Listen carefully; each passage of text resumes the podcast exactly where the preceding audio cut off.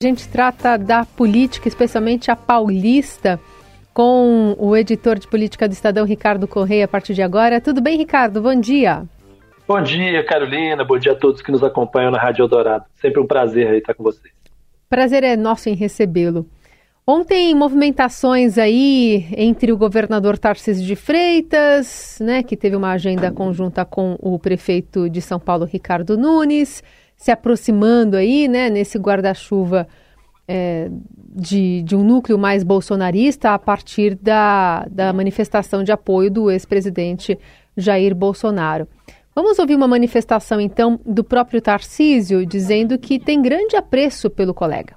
As conversas estão andando muito bem, acho que o presidente entendeu. Tem uma questão de viabilidade eleitoral também que está na mesa. Isso, com certeza, vai ser decisivo também para esses eleitores do presidente embarcarem nessa frente ampla. Então, a gente está bastante tranquilo com relação a isso. O presidente sempre teve apreço pelo Ricardo, sempre teve uma boa relação com o Ricardo e eu acho que está entendendo bastante o cenário eleitoral, as várias possibilidades. É por isso que eu entendo que estará junto também e vai apoiar o Ricardo Nunes. É um apoio importante mas é um interlocutor aí trazendo esse recado público, né, na voz de um governador como Tarcísio, ganha, ganha também um, um peso extra.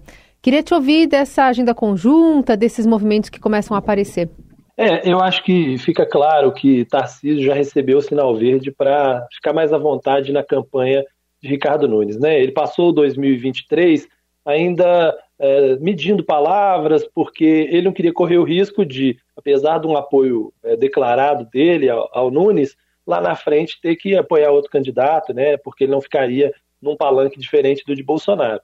Então, quando ele faz agora esses movimentos mais claros, né? Na semana passada já tinha dito que o, o eleitor podia entender é, que o apoio dele a Nunes viria, e agora ele destacando essa proximidade é, de Ricardo Nunes com o, o presidente mostra é, que de fato as coisas caminharam. Né?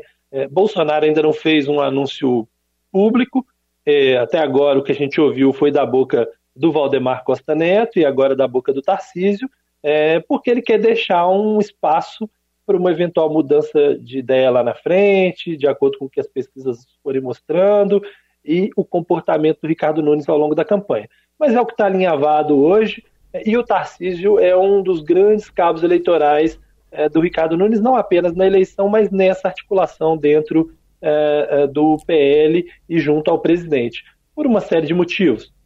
Mas se a gente for pensar é, no futuro de, de Tarcísio, 2026, é bastante interessante para ele ter essa proximidade bem declarada com Ricardo Nunes, por dois motivos. Primeiro, porque se eventualmente ele quiser fazer um, um né, dar um passo a mais de ser candidato à presidência da República, que não é o que está colocado hoje para 2026, ele pode ter Ricardo Nunes é, não só um apoiador para é, garantir mais votos na cidade de São Paulo, porque né, ele, ele perdeu na cidade de São Paulo, quanto também, eventualmente, para ter até um sucessor, alguém que ele possa né, alçar ao lugar dele. E se ele for candidato à reeleição ao governo, ele garante que Ricardo Nunes não seja um adversário dele, né? Porque um, um prefeito se reeleito, é um dos nomes colocados aí para 2026. Seria um acordo para para não ser outra coisa, ser um candidato ao Senado ou eventualmente continuar na prefeitura. De toda forma, isso é bom negócio para Tarcísio e por isso que Tarcísio faz esse movimento antes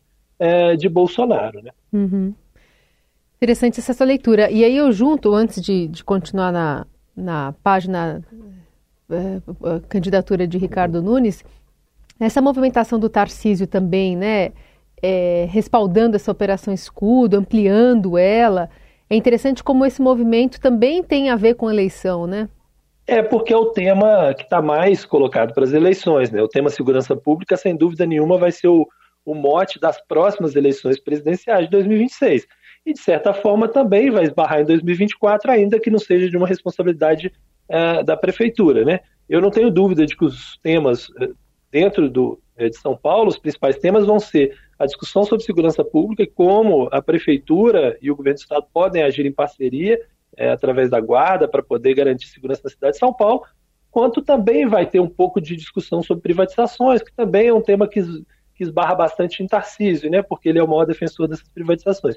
Então esses dois pontos são são, são pontos que certamente é, vão ser explorados na campanha e o Tarcísio já começa a falar disso, até porque são duas é, prioridades dele, né? não só aqui no âmbito local, mas já estão começando a discutir é, lá em Brasília também, mudanças na legislação, os governadores de direita, e o Estadão mostrou isso, estão discutindo maneiras de endurecer a, a, a lei, e isso também vai ser um ponto no, no âmbito das eleições municipais.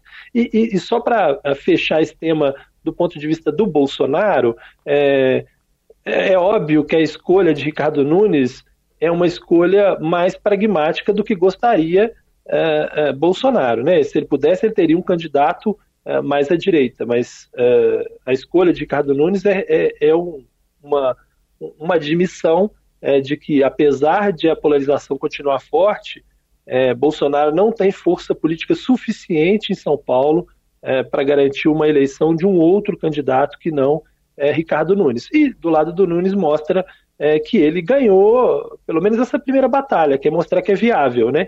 Porque num primeiro momento havia uma dúvida sobre a viabilidade dele.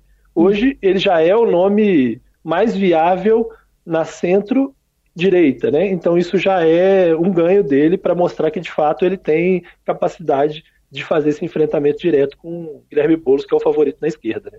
Entre os Ricardos, né, o, o Salles e o Nunes, está uhum. tá indo o Nunes para frente. Exatamente. O, é, o Salles até fez um movimento, em algum momento contou que conseguiria o apoio de Bolsonaro, recuou após ouvir do próprio Valdemar uh, de que Bolsonaro já estava escolhido, já estava decidido, né, pelo, pelo Nunes, e, e, desde então não fala mais do assunto, né? Hum. Nem quando é questionado, nem quando é procurado, né? Se recolheu totalmente e está esperando se houver alguma brecha mais à frente, se houver algum, algum embate entre o Nunes e o Bolsonaro por alguma fala do prefeito, quem sabe ele consegue novamente é, tentar, né? Falar também sobre o ninho tucano, porque tem muita gente, usando uma, uma metáfora histórica, né? está em cima do muro ali, ou pelo menos está pendendo para um lado ou para o outro, pensando também nessa candidatura de Nunes. O PSDB quer mesmo, é. tem, na verdade, força para lançar um candidato, é, enfim, tucano mesmo para essa eleição, ou deve se aliar a Nunes? É, essa é a grande questão. O PSDB sabe que não tem força suficiente para lançar um candidato competitivo hoje. Né?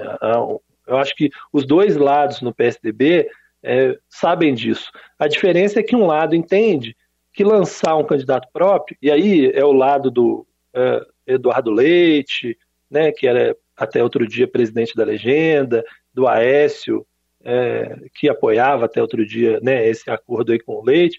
Essa turma acha que lançar um candidato próprio é importante para que o nome do partido não se perca e para que tenha força a marca PSDB não se deteriore completamente. Né? O PSDB é, faz uma disputa por sobrevivência, sobretudo no estado de São Paulo. O partido até conseguiu crescer em outros lugares, está conseguindo se reestruturar em alguns, algumas regiões, no centro-oeste deu uma crescida, no nordeste apareceu com a, com a Raquel Lira, né? no, no, no primeiro momento, no sul do Brasil também tem alguma força, mas em São Paulo, que sempre foi seu berço, perdeu muita força. Então, esse grupo acha que lançar um candidato próprio é, é uma alternativa para manter o partido vivo é, e até sondaram André Matarazzo para voltar para o PSDB é, e ser candidato. É, é uma alternativa que está colocada. E ele também o não fala grupo, nada é sobre grupo... isso, né? Questionado e tal, também não tem se posicionado, né? Está lá em cima do muro. É, exato. Ele está esperando ver o que, que acontece com é. o ala que vence também para não entrar num barco e depois descobrir que é o barco derrotado, né? É uhum. aquela história. Você, você, tem que pegar o barco que está indo para o lugar certo, né? É, e do lado do diretório municipal, do lado dos vereadores, a lógica é outra: é dizer, olha, nesse primeiro momento, com a força que nós temos, é melhor a gente se aliar ao Nunes, garantir uma bancada de vereadores, sobreviver é, com uma bancada de vereadores, conseguir uma secretaria e usar essa secretaria para lançar novos nomes do futuro. Esses, esses secretários né, começariam a ganhar mais evidência e a gente consegue construir um projeto mais à frente. São duas visões de como salvar o PSDB, mas nos dois casos, o que está colocado é a sobrevivência é, do partido. E por causa dessa briga, muita gente é, já falando em deixar a legenda, né? O João Jorge já deixou o PSDB, outros vereadores podem fazer o mesmo. E no meio dessa história toda ainda tem uma turma que acha, olha, entre essas duas opções, é melhor nenhuma delas, é melhor apoiar eventualmente Tabata Amaral no primeiro turno, né? A, a, a, lógica deles é de que no segundo turno eles podem escolher pelo Nunes, é, mas eles poderiam ter um outro projeto. Então é isso que está colocado do, do ponto de vista do PSDB. Muito bem, um panorama das últimas movimentações por aqui com o editor de política do, do Estadão em São Paulo, Ricardo Correia. Obrigada, Ricardo, pela conversa. Bom trabalho para você. Combinado. Um abraço para vocês.